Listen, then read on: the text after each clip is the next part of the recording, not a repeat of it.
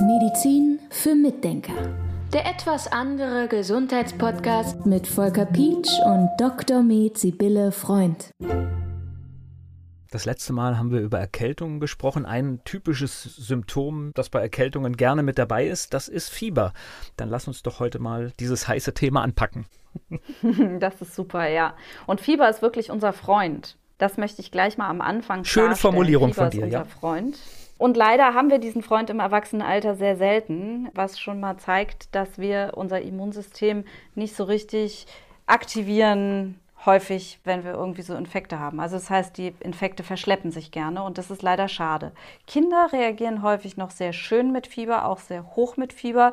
Bei Kindern ist es auch, man macht sich schnell Sorgen über Fieber, ne? Macht man sich Gedanken, mein Kind hat jetzt um die 40 Fieber, was muss ich jetzt machen? Muss ich jetzt Fieber senken? Bei Erwachsenen würde ich sagen, muss man vorsichtiger sein, aber Kinder halten sehr gut auch hohe Temperaturen aus. Und dann gibt es ja auch immer die Frage, kann das Kind denn nicht Fieberkrämpfe kriegen, ja, wenn das Fieber so hoch geht. Aber da ist es doch eine Erfahrung, dass der Fieberanstieg die größere Rolle spielt und dann auch eine Empfindlichkeit des Kindes für Fieberkrämpfe, dass die Kinder, wenn also das Fieber ganz schnell hochrast, dann können die wohl eher mal einen Fieberkrampf kriegen. Aber es hat nicht so sehr mit der Höhe zu tun. Also sie können da auch schon mal bei 38 einen Fieberkrampf kriegen, wenn es ganz schnell auf 38 hochgeht.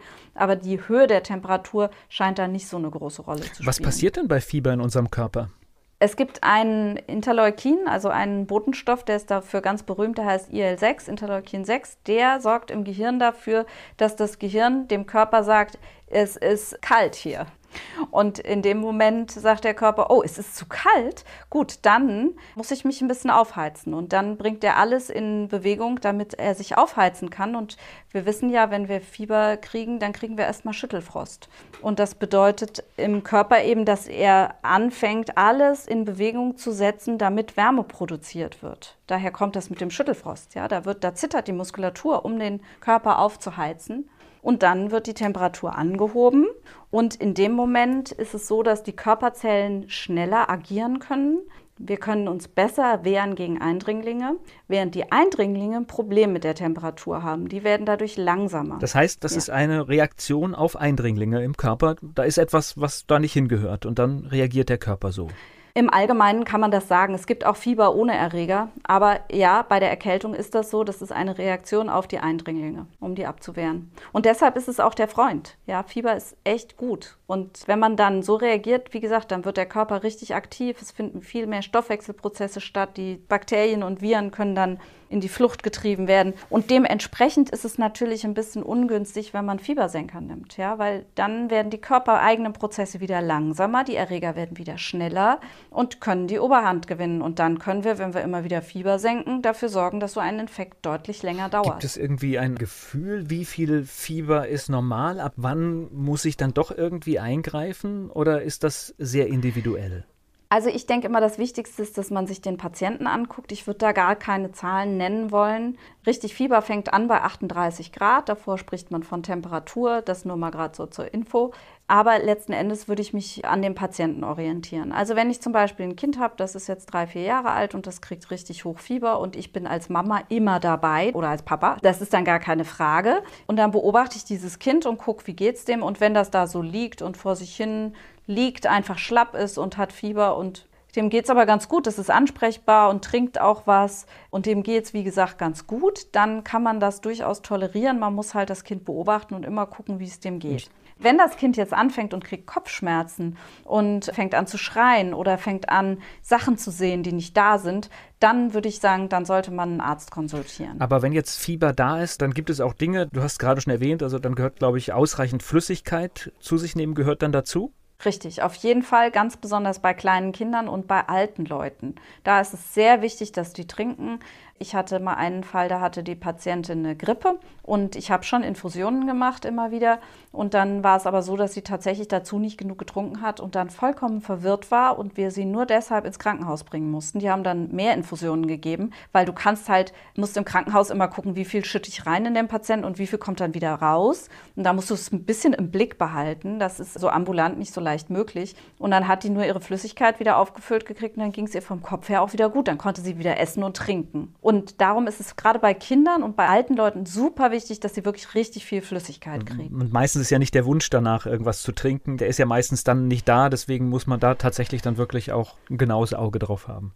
Genau, sich durchsetzen oder vielleicht auch schöne Geschmäcker reintun, irgendwas, was dann halt auch gut schmeckt. Das ist tatsächlich dann, kann ein Problem sein, ja. Hast du vielleicht in deiner Trickkiste auch noch ein Geheimrezept? Was kann ich denn machen, wenn ein Kind wirklich so gar keine Flüssigkeit zu sich nehmen will? Wenn ein Kind überhaupt nicht trinken kann oder will, dann könnte man dem zum Beispiel Wackelpudding geben. Da gibt es übrigens auch äh, vegane Varianten, wenn man das äh, gerne möchte, weil Wackelpudding unheimlich viel Wasser gebunden hat.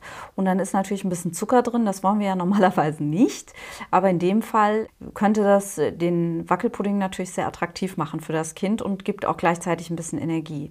Normalerweise ähm, ist es in einem akuten Infekt manchmal gar nicht so schlecht, wenn die Kinder nicht essen. Hm, da kann der Magen-Darm-Trakt ein bisschen in Ruhe gelassen werden. Aber wenn sie natürlich nicht trinken, wäre dann der Trick, also als Möglichkeit, Wackelpudding zu geben. Aber mhm. tatsächlich ist es, glaube ich, auch so ein bisschen wieder unserer Arbeitswelt geschuldet, ne? dass man dann, wenn man so ein Fieber bekommt, das schnell unterdrücken möchte, um schnell wieder leistungsfähig zu sein. Ja, genau. Und wenn das natürlich häufiger ist und man hat jetzt jeden Monat so einen Infekt mit Fieber, ja, dann muss man halt mal überlegen, warum man das hat. Oder auch, wenn man es auch alle zwei, drei Monate hat, ist es auch zu häufig. Ich würde mal sagen, ein bis zweimal im Jahr ist es okay und ist es sogar wünschenswert. Gibt es da auch Hausmittel? Ja, es gibt auch Hausmittel. Also man kann natürlich diese berühmten Wadenwickel machen, wenn es zu heiß wird oder wenn man zum Beispiel zu sehr leidet. Und ich muss auch sagen, wenn jetzt zum Beispiel ein Kind eine Mittelohrentzündung hat oder sowas, ich bin da ja auch sehr vorsichtig mit Antibiotika. Und wenn man jetzt solche Beschwerden hat mit starken Schmerzen und man leidet darunter und man leidet unter Schmerzen bei Fieber, dann würde ich auch erwägen, tatsächlich zur Chemie mal zu greifen. Also ich bin nicht vollkommen stringent, dass ich sage, überhaupt keine Fiebersenker. Also wenn jemand zum Beispiel sagt, ich habe, wenn ich zum Beispiel 39,5 Fieber habe und ich kriege dann so Kopfweh und ich weiß, der hat nur Kopfweh aufgrund des Fiebers und hat ansonsten viralen Infekt und ich kann dann nicht schlafen, weil ich so Kopfweh habe, dann würde ich schon mal ein Schmerzmittel geben, was dann leider auch das Fieber senkt. Ja? Jetzt kommen so Kindheitserinnerungen bei mir hoch. Das heißt, wenn man als Kind Fieber hatte, dann wurde ja regelmäßig gemessen. Ist das dann etwas, was man heute auch noch genauso machen soll? Sollte, dass man einfach alle paar Stunden wirklich guckt, wie hoch ist die Temperatur? Meiner Meinung nach nicht. Da gibt es vielleicht unterschiedliche Meinungen dazu. Mir wäre wichtiger, wie geht es dem Kind und wenn es dem gut geht und wenn das dann irgendwann anfängt zu schwitzen, übrigens ist vielleicht auch interessant zu wissen, dann wissen wir, das Fieber geht wieder runter. Dann signalisiert das Gehirn, hallo Körper, hier ist es irgendwie zu heiß, mach mal ein bisschen kühler und dann fängt er an zu schwitzen und sobald man schwitzt, geht das Fieber wieder runter. Insofern hat man da schon, wenn man das Kind beobachtet, Hinweise ungefähr, wo die Temperatur liegt. Ja, bei Kindern ist es halt wirklich immer, man muss jeden Einzelfall angucken gucken. Man muss natürlich mit der Sorgsamkeit gucken. Man muss sehen, geht es dem Kind wirklich gut mit dem Fieber? Liegt es einfach nur ein bisschen schlappi in der Ecke? Und das darf es ja ruhig. Man darf ja auch mal krank sein. Man darf auch mal ein bisschen Kopfschmerzen haben. Da erlebe ich auch häufiger, dass die Eltern sagen, oh, aber mein Kind liegt dann so schlapp auf dem Sofa.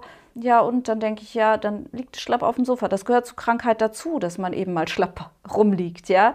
Man glaubt es gar nicht, ja. Ich bin dann immer erstaunt, dass solche Reaktionen kommen. Für mich ist das total fremd. Deshalb sage ich es nur, weil ich es eben erfahren habe. Man liegt dann schlapp auf dem Sofa und man ist dann müde und man schläft dann viel und dann ist das okay, das ist aber kein Grund, das Fieber zu senken. Ein Grund wäre eben, sich mit dem Fieber intensiv auseinanderzusetzen. Also wenn das Kind nicht gut ansprechbar ist, definitiv. Wenn das Kind nicht mehr weckbar ist, definitiv. Also das ist ganz wichtig, dass man dann sofort einen Arzt ruft, ja.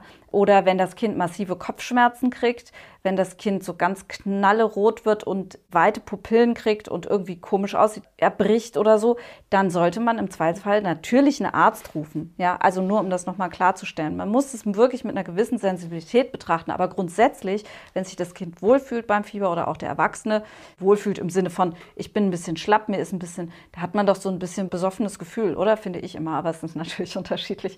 Also man sitzt so ein bisschen bematscht in der Ecke dann ist es doch okay. Ja, dann ist es gut. Alles, was darüber hinausgeht, bedarf natürlich einer sorgsamen Betrachtung. Medizin für Mitdenker.